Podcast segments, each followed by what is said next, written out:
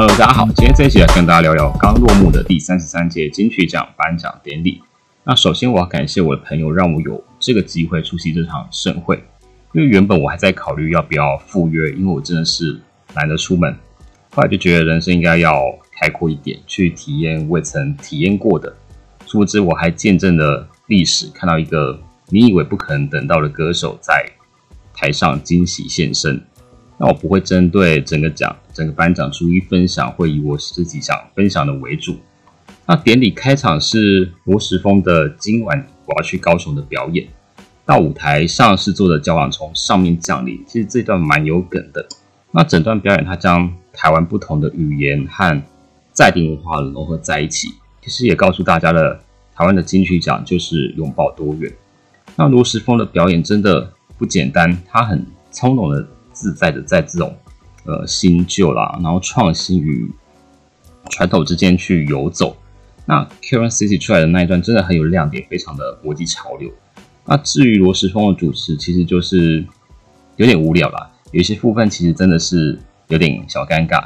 再就是我实在是不太欣赏的颁奖呃颁发年度歌曲奖的颁奖人的桥段，也就是陶晶莹和小 S，因为小 S 真的有点太 over，然后也很拖台，完全不知道在干嘛。所以我觉得如果这一段如果只有陶晶，应该会比较好。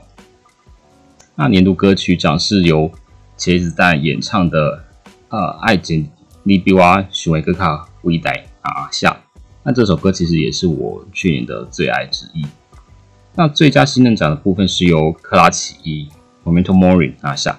虽然他们的音乐风格我还是听不太习惯，但是看到他们现场的演出真的是很值得推荐。那最佳演唱组合奖是由新宝岛康乐队以新呃宝岛康乐队第十二章简简花拿下。那再来就是徐佳莹和艾怡良的表演，两位都拿过最佳华语歌手奖。那艾怡良是第二十八届的时候以《说爱怡良》拿下，那徐佳莹的话是以二十九届的时候以呃《心理学》拿下。那艾怡良今天的状况其实还 OK，虽然有一些地方听起来是不太稳，但至少没有爆冲掉。那徐佳莹的话就是一如往常的稳定，而且唱的真的是行云流水，非常的厉害。但不得不说，这两人的合体表演好像没有什么加成的效果，然后也没有呃让人惊喜的设计桥段。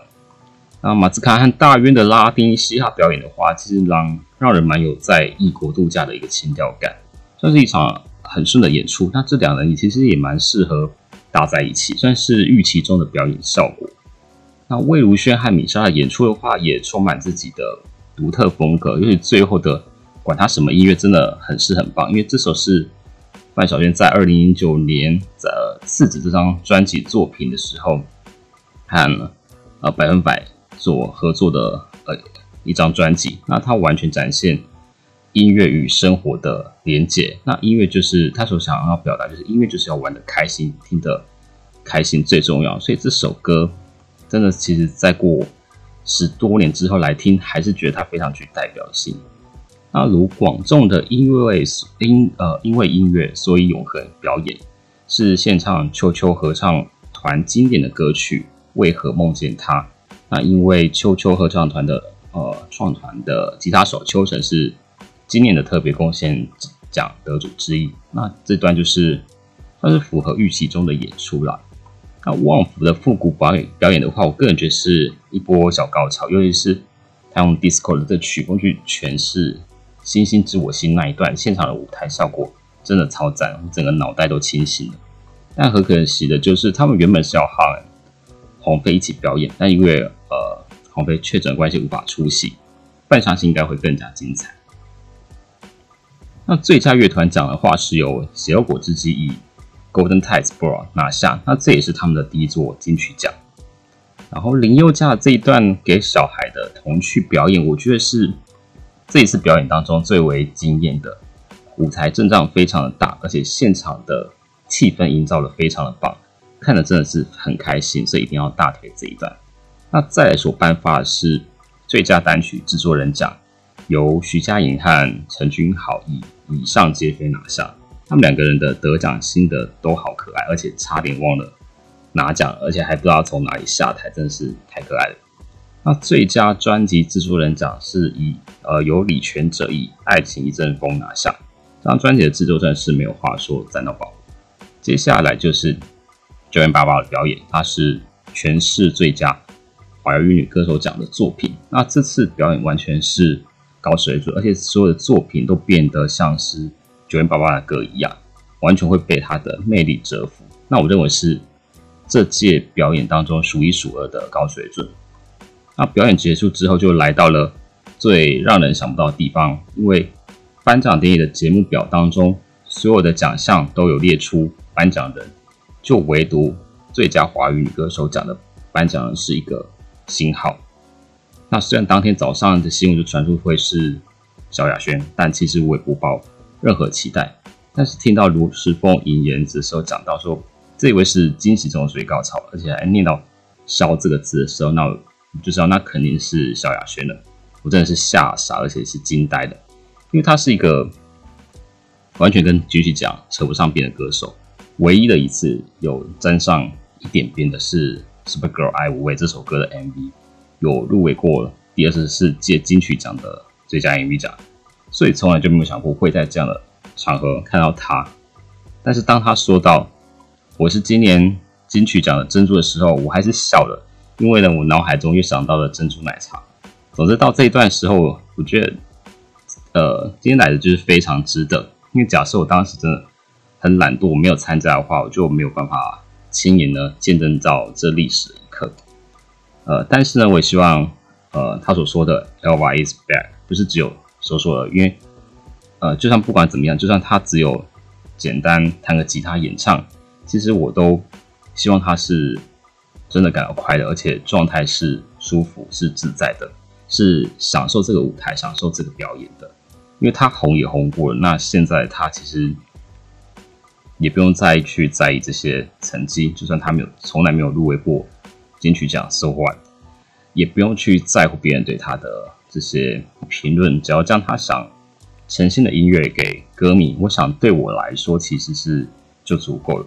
而且不得不说，虽然他已经很久很久没有在这种大型场合现身，但无论是举手投足啦，或是说话，其实都还是充满着呃天后的气场。